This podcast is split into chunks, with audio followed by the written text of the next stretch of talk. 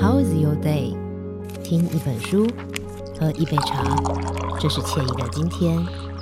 好好生活，经营人生，这是智慧的今天。今天你想怎么过？所有你想要的都在 Today 来读册。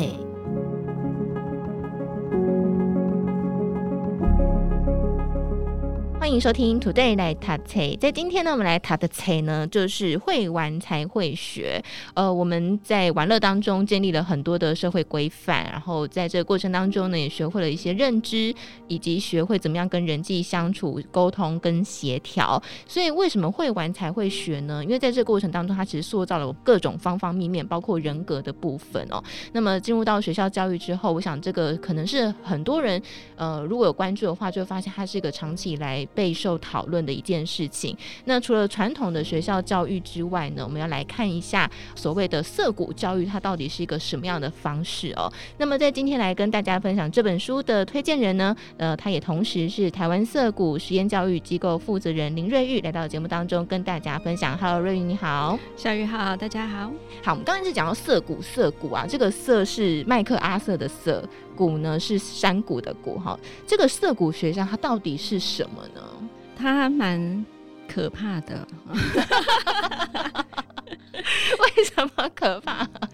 它其实就是完全超脱你对学校的想象。嗯、你可以想象，它就是弄出一个空间跟环境来，嗯，然后里面有几个可靠的大人，嗯，然后就没有了，就没有了，就让小孩进去里面，让他们自己玩一整天。这真是孩子的天堂，爸妈的心魔，就是这样子。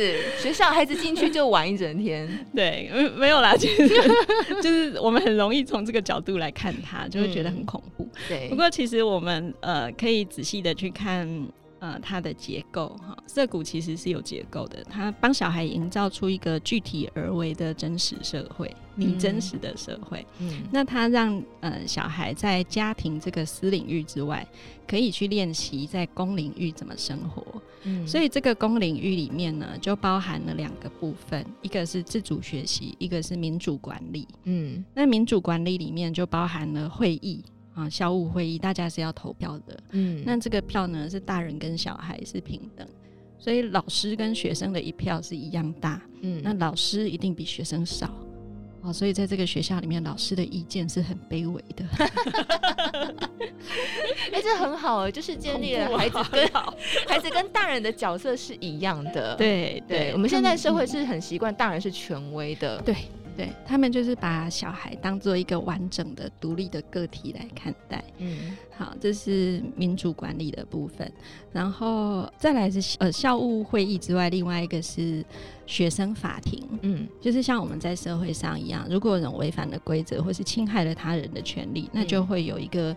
嗯，法治的单位来来做审理。嗯，那在这个学校里面呢，他们采用的是同侪审理制度，就是同伴之间，我当法官，那你你们两个互相是被告或是被申诉，然后有证人，嗯、然后有人去调查案情等等。哦，好完整哦。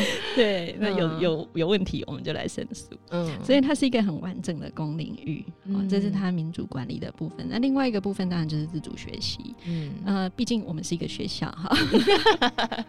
可是这个学校是没有课程的。嗯，那在美国色谷哈哦，他们已经建立了五十几年了。那他们五十几年刚开始的时候，其实是有学习有课程的。嗯，可是很快他们就放弃了课程这件事情，因为他们发现所有的小孩和家长一来看到有课程，他们就会去选择课程。嗯，然后就会觉得说，哎、欸，既然你把这个学校把这个东西当成课程，可见这个比较重要。嗯，那。他跟下山，很多人把涩谷跟下山当做一个比较的，对。可是其实他跟下山有一个很关键的不同，就是他不住校。嗯，所以下山是有课程的，哈。可是下山的小孩不用每天回家面对家长问他说：“哎、欸，你今天功课怎么样？” 哎、欸，这也是个蛮大压力。对，今天学期选课，你有没有选国文呢？就会干涉。对，可是色谷是不住校的，所以小孩每天都要回家面对家长。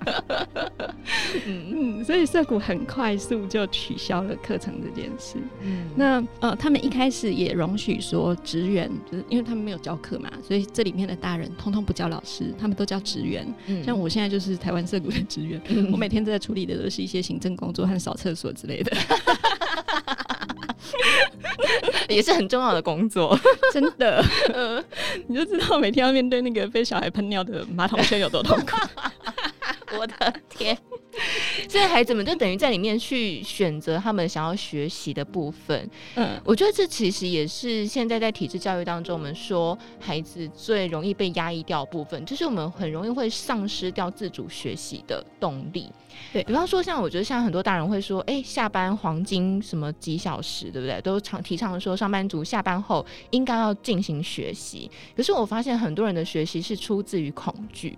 哦，很很害怕自己被时代淘汰，哦、所以我必须不得不去学习，好能够赢某些人。哦，然后在职场上保有竞争力。对，天哪，那，那是个恐惧。那所以我对我来说，那就是一件很痛苦的事情。嗯、我觉得那个自主学习，它并没有长成在我们的体制传统教育当中。我们的学习是 pushed，是被迫的。然后这件事情，它就会很深的影响到我们这个往后的发展。很多人会说，考完大学考试的那一刻就把所有课本烧掉，再也不学习，对，再也不学习，学习就终止了。可是这件事情其实是很可怕的一件事情，因为没错没错，没有人可以一直这样子保持这样子，然后到未来，尤其像未来的发展如此迅速啊，越讲越讲我心声。嗯、但是我觉得色国孩子很幸福哎、欸，所以他们在这过程当中，怎么样去摸索出他们自己想学什么呢？嗯，因为他们是在呃一片空白之中生活的，嗯、所以他们当然会做他们原来不被允许的事情。对，比方什么？玩电动吗？当然喽！我的天！哎、欸，所以真的会有小孩，就是一整天坐在电脑前面玩电动？当然会啊！真的，那怎么办？就让让他这样子吗？呃、你不让他玩够的话，他总有一天就会去玩。哦，对，确实，像我现在就会拼命喝饮料是一样的。小时候不给我喝，而且其实我们，因为我们每天都在小孩旁边，很近距离的跟他们相处。那我我常常会觉得涩谷职员呐，他就很像一盒面纸盒啊。他在那边很没有存在感，可是你可以完全知道小孩真实的模样是什么。嗯、然后小孩在有需求的时候，他也会来请你帮忙。嗯、啊，譬如说他认不出那个呃输入的关键字上面那个字是什么，或是他该怎么样打字，他会来问你。嗯，那我们就教他这个。嗯，可是下一步他就会自己做下去，因为那个是他很积极想做的。对，那你如果在这个时候介入，他就失去了这个学习跟获得成就感的机会。嗯啊，所以呃，涩谷的职员是很努力去克制自己不教，然后不介入。嗯啊，可是我们嗯、呃，我们从开学就是台湾社谷是九月底才成立的，然后十月开学。嗯、那我们录音的现在是十二月嘛？嗯，我们呃这两个月来，我们开了很多次的校务会议，然后每一次开会逐渐的讨论出我们的呃社群守则，哪些事情是要遵守的。嗯，那这些都是小孩心甘情愿去遵守，所以当他们被申诉或是面临。被制止的时候，嗯，他们其实很清楚，这个是他们该接受的结果，嗯，所以他们在涩谷里面是学到了为自己负责，然后同时他们在呃也学到了法治，嗯，然后学到了大人跟我是一样平等的啊，因为我们也不能去触犯那些规则，然后他们该做的事情我们也都该做，嗯，所以呃平等，然后自由、法治，嗯，这些他们都哦责任，嗯，嘿，那再来学习的部分就是他们可以学任何他们想学的东西。那我们不介入，嗯、可是他们会很自然的去发展出按照他们的速度跟步调。像我们现在有的孩子在入学以前，他是完全不会写字的。他有上过幼稚园，但是这个幼稚园是不太教写字的。哦，那他现在在画图的时候，他就会模仿我们的公告，或者是模仿那些诉讼文件的。哦，诉讼文件，对，他就会开始练习写那些字，嗯、因为他想知道那里面有什么。哎、欸，其实这跟人原始的发展蛮接近的。对对对，原始人会发展出文字，我们说象形文字嘛，就是形状，嗯、也是从画图开始去做演变的、啊。没错没错，嗯。那在涩谷里面的学习呀、啊，他就是完全看着孩子他自己想要做哪些事情，想要学哪些事情。一步一步的长出来，而不是我们先有一个期待，或是先给他一套东西。嗯，那这里面其实电脑或者是三 C 或者是网络扮演非常关键的角色。嗯，因为在这样的环境里面，呃，如果你不让他用电脑，不让他接触网络的话，嗯，他的资讯来源真的会比较少一点。呃，这个是我们在学校的情况。那当然我，我我们刚刚有说过嘛，这是一个公领域。对。那回到家里私领域，当然家长家里要怎么样去呃有家规，这个是我们管不着的。嗯。可是事实上，我们看到很快速就脱离这个沉溺三 C 期的小孩，多半都是可以自由使用三 C 的小孩。哦，嗯，这很有趣耶。对。那我们在。近距离观察这些小孩怎么使用三 C 的过程啊，你会看到他们有时候看影片，有时候玩游戏，有时候自己玩，有时候跟别人连线玩。那看影片，有时候他们会发现某一个，像我，我最近有观察到一个小孩，他反复的在看某一支那种语言游戏的影片，嗯，然后他就会觉得很好玩，他会跟着念，他都已经知道了，嗯、可是他就跟着念，然后那里面就有声韵，然后有。意义就是有一种笑话，嗯，会会让那个小孩很沉浸，嗯，那这个过程其实他在他也在学习，对，嘿。那这种练习的过程也是游戏的一部分，因为那个是他要重复的，而不是我们跟他说：“你这个字写错了，你要重复写一百遍。” Please repeat after me。这是完全不同的。那在这个过程中，他们很自然的会学习到说，生活中随时随地都有我可以学习的东西。那生活是快乐的，学习跟生活是一样的，嗯，学习也是快乐的。那这个会变成他们一生的生活的模式，嗯，那跟我们现在说学习是一件工作，是很辛苦的。那我离开了学校，我为什么要学习？我就放空。去过我小确幸的生活就好，没错，这是完全不同的两个模式。哦，我觉得这种自主学习真的超棒的，很可怕哈。家长们听到这里就觉得这是什么邪魔歪道、邪教组织。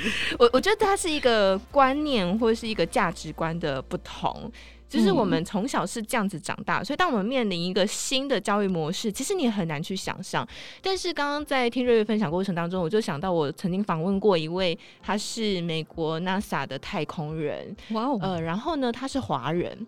他就分享说他怎么样的这个长成的教育，他就说他就从小对于太空这件事情非常有兴趣，所以他就不断的去钻研这件事情，透过各种的管道跟方式，听起来他也不太像是在体制内的学校长大的，他就这样一路一路钻研，然后就后来真的成为了美国 NASA 的太空人，然后他就分享说他怎么样去创办这个太空的学校，他就提到梦想这件事情，他说他发现很多来参与他的太空学校的孩子们，当他问说他们的梦想是什么的时候，他们很多人是回答不出来的哦。为什么？他们不是已经来这个学校了吗？对，但可能 maybe 是迫于哦，我学这个这件事情，我比较有成就。学习历程档案上面，哎、对，没错没错，学习历程档案上面很华丽，所以他就说，他说他很难想象，就是一个人没有梦想会是什么样子，跟咸鱼有什么两样的？对，没错。可是你知道，当我听到。他分享这段时候，我真的在访问的当时，我真的很想哭，因为我觉得这是很多人，包括我自己身边的很多朋友，大家都是一天过一天，真的、啊，对，哎、欸，你看眼神充满很多不相信，所以我以前常常会觉得说，为梦想而活，或是有想做的事情。的人是一件很是个很幸福的人，真的真的。对，我觉得为什么这本书对台湾的家长们来说很重要，是因为 Peter Gray 他是以家长的身份出发，但是同时他又有心理学的专业。嗯，那他的心理学专业又不只是嗯、呃、一般的智商心理学，嗯，哦，他结合了生物演化的这个专业，所以他的论点是基于人这个生物。它到底是怎么样？呃，假设说它是一个机器好了，它是怎么运作的？嗯，所以我们知道它怎么运作了之后，我们在这个运作的基础之上，我们可以怎么样？呃，塑造出一个最利于这个机器的环境，嗯，然后让它去发挥它的本能，然后得到它最高的一个呃发挥的可能性，而不是我们不了解它。然后我们就一直强加我们的想象在这个这个孩子或是这个机器身上，然后逼迫他去走到我们期待他要的方向去，这是两个很不同的做法。嗯，因为我自己在这几年接触实验教育的过程中啊，我会发现说有很多实验教育的呃迷思啊。那其中之一就是我们在选择教育的时候，我们会去看课程或者是看目的。可是课程是基于教育理念或是价值观而发展出来的，那那个目标也是。但是我们在还没有厘清价值观跟教育理念的时候，就去选择了那个发展出来的东西，这是其实是本末倒置的。然后这个结果就是造成我们很多走实验教育或者是呃想要脱离体制的家长们会到处兜兜转转，然后小孩会自己也不知道该 follow 哪个状态比较好。嗯，那有的家长很快速就会掌握孩子的变化。然后他就会发现说啊，我应该要呃比较尊重孩子的需求，嗯，然后要相信呃孩子的选择。嗯，可是很多家长不是，因为很多家长在体制教育或者是在这种竞争、恐惧、压力下长大，他无法想象，也无法信服，说人是可以听从自己的本能和选择的。听起来就很 很危险呐、啊！对啊，对啊，无法无天啊，社会就大乱了啊！嗯、如果这样可以的话，我们现在这么多法治是警察就不用了嘛？对不对？不用政府了。有时候我觉得家长其实还是会有蛮多的恐惧，但是我觉得这本书很好，因为他用呃比较具体而且有理论的方式，没错，没错，来让你知道这个涩谷的教育它跟一般的教育到底有什么不同，然后还提出了很多的论证哦。嗯，所以里面其实有提到，像刚呃瑞有稍微提到，就是教育这件事情，信任，嗯，教养，我觉得这也是很多呃家长在面对孩子的时候的困难，就是相信小孩，相信身为人的。这个本能，嗯，他是 OK 的，我可以不用呃完全的按照这个传统体制下去发展的，嗯，其实这个是很很困难哎，对对对，因为你旁边人一定都不这样想，对啊，很可能是你自己也不这么想，爸妈自己都不信任自己可以的。比方说，大家小孩都在学英文，你说，哎，你的孩子不学英文。真的可以吗？我就落对了吧。就是你会有很多这种集体的恐惧、跟焦虑、跟恐慌。嗯，所以在这本书当中，会玩才会学他怎么样去提到教养这件事呢？教养啊，我觉得它里面呃举了一个蛮好的思考方向，是我们去看我们人类的。发展是怎么出来的？哈，嗯，因为他是一个科学家，当然他是他也是一个爸爸哈。他研究涩谷或是研究这个游戏的原因，是因为他怕他的小孩在涩谷里面整天玩，将来会。就是很大惨，所以他就发挥了他专业去研究游戏这一件事。嗯，那他研究的结果是，哇，这种学习模式就是所谓无结构的学习。嗯、呃，在美国有另外一个前驱叫做 John Holt，那他们叫做 Unschool 或是 Unschooling。那透过这样子没有课程的教育模式，上大学、上研究所的人数其实很多。嗯，而且他们。后来的发展也都非常好，然后他们很重要的一点是，他们对自己的自我价值和人生的成就，他是满意的，他是满足的。嗯，好，那这本书里面他也提到说，他看过很多不快乐的医生、律师、政治家，嗯，但是他也看过很多快乐的一般老百姓，收垃圾的清洁工等等的。嗯，那这个毕业生为什么会这么成功呢？他觉得这个是因为人类在演化的过程中很长很长，大部分的演化期间是在狩猎采集部落里面的。那在狩猎采集的部落里呢，当然是没有学校的，嗯、这是第一个。那第二个是他的组织很扁平啊，从大人到小孩之间，小孩跟青少年之间其实是没有所谓阶级之分。嗯，然后他们是混龄的游戏，然后他们是很自由的，可以交换想法，然后也没有单一的权威。如果有单一的权威的话，那个是他透过他的呃身体力行或者是他的专业来说服其他人。而不是一个强压式的，或者是由军队来行政他的权威的。嗯，嘿，然后同时，因为在狩猎采集部里面，大人都很忙，所以小孩是完全自由的去游戏跟探索。对对，然后他们也有机会去接触到真实的工具。啊，就像我们现在大人们工作都在用电脑，嗯，所以小孩也都用电脑，好像是很合理的吧？嗯、如果古时候的人，嗯，对，我们也好像也不用担这么多心。嗯，那同时这些大人们呢，他们虽然很忙，但是他们给很多小孩的尊重跟自由，所以当小孩，而且他们需要人力，嗯，所以当小孩稍微大一点，有基本的自主的独立生活、生活自理的能力之后。他们就会开始交付小孩真正的工作啊，譬如说，呃，六七八岁的小孩，他就要去挤牛奶，他就要去放羊等等的。然后几岁的孩子，他就要负责整理家里，然后把那个午饭都烧出来啊。如果做坏了，就是没得吃等等的。嗯，对，所以他们的小孩其实是在一个非常自由，然后充满信任，但是也要面对责任。跟面对真实后果的环境下长大的，嗯，那这个演化过程非常长，一直到现在，人类的本能里面都还有这些。那还有一个，我觉得呃也很可以讲的哈，是我们对于恐惧跟危险的这个认知会放大，这个也是我们的本能，嗯，哦，因为在狩猎采集的时代里面，我们如果没有深刻的去记忆这些事情，把这些事情当做最重要的一件事情。来奉为生活圭臬的话，嗯、我们很快就被什么狮子老虎消灭了。随便摘一个草来吃就中毒死了。所以我们的记忆恐惧的本能是很强大的。那这个就造成我们在我们现在的父母在长大的过程中，啊，我们会对这个竞争失败，或者是分数考不好，或者是呃挫折的经验，会有很强烈的。意识留在我们的认知里面。嗯、对，可是我们的孩子们，他们未来面对的世界已经不是这样了。这个世界也是一样，越来越扁平了。资讯或是学习的管道真的是无所不在。你现在打开电脑，几乎所所有学校里面教的东西都可以在电脑上学到。那可是孩子有必要学这所有的东西吗？以前我们有需要这样学，是因为。呃，学校是最主要的知识来源。嗯、古时候，对，资讯不发达，嗯，然后同时，呃，国家机器哦也动得很厉害。对啊，义务教育嘛，对，义务的意思就是你不能不做。对，哦，这个就是一个不自由、不民主的结果。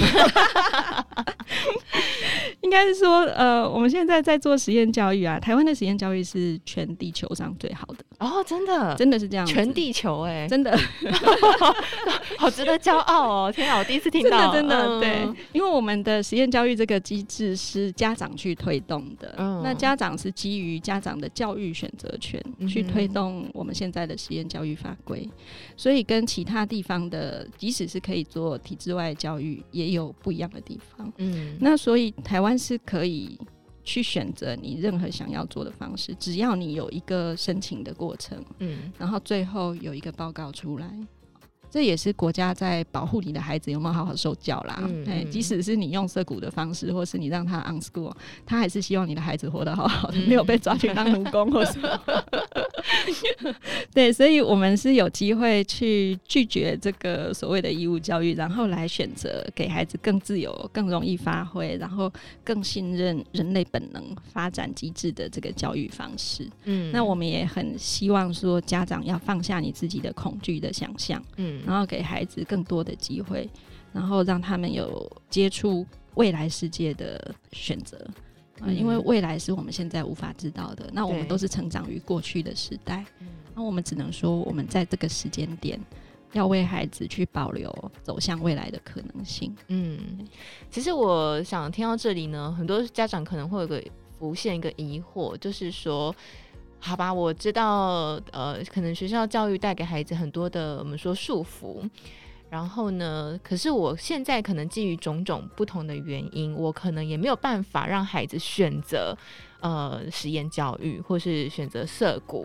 那如果像针对这样的家长，瑞有没有什么样的建议？就是说，诶，在这样的传统教育体制之外，家长能够做些什么呢？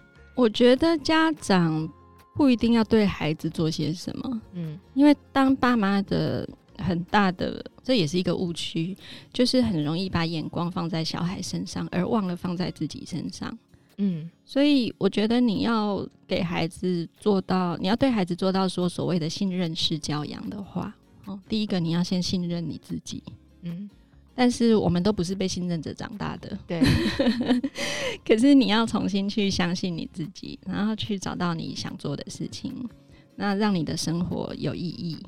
啊，这个意义不一定是说我要去做什么惊天动地的大事，或是我要去创业，我要去把自己弄得很忙。不是的，你可以在很简单的事情里面创造它的深度。比如说，你也是一样，平常呃种种花，送小孩出门，可是你在这个过程中可以呃有更多的感受。比如说，你种花的时候可以多感觉一下这个花草、这个叶子、这个土壤、这个气候。那你的感受是什么？而不是三秒钟浇完花，我就赶快去送小孩出门，因为小孩出门真的时间很赶，早上七点要去到晚上六点，都是打仗哎、欸！我天哪，好可怕！嗯，就是多感受一些生活，对，嗯，那越多感受，你跟自己的心理状态越接近，你的生活就会越有意义，你就会知道你自己要什么，你知道自己要什么，然后给自己创造空间。你也会给孩子跟这整个家庭创造出空间来，我觉得这是一个很微妙的互动。嗯，就像刚瑞玉说，不是把孩呃眼光放在孩子身上，是反而是放在自己的身上。我觉得很多时候我们都会觉得说，我们一定好像非得要做些什么才能够让教养更好，或者让孩子更好。嗯，但是其实反而是反过来的，是妈妈或是爸爸自己好了，你才有可能。创造一个够好的空间环境给孩子，对，呃，我觉得这很有趣，大家可以好好的深思。好，那如果没有办法选择色谷或是体制外教育的家长啊，我觉得其实也不要太焦虑。就像瑞玉刚刚给大家的建议，把眼光放回自己的身上，找到属于你自己生活的意义、生命的意义，然后呢，跟孩子一起去体验这整个生活。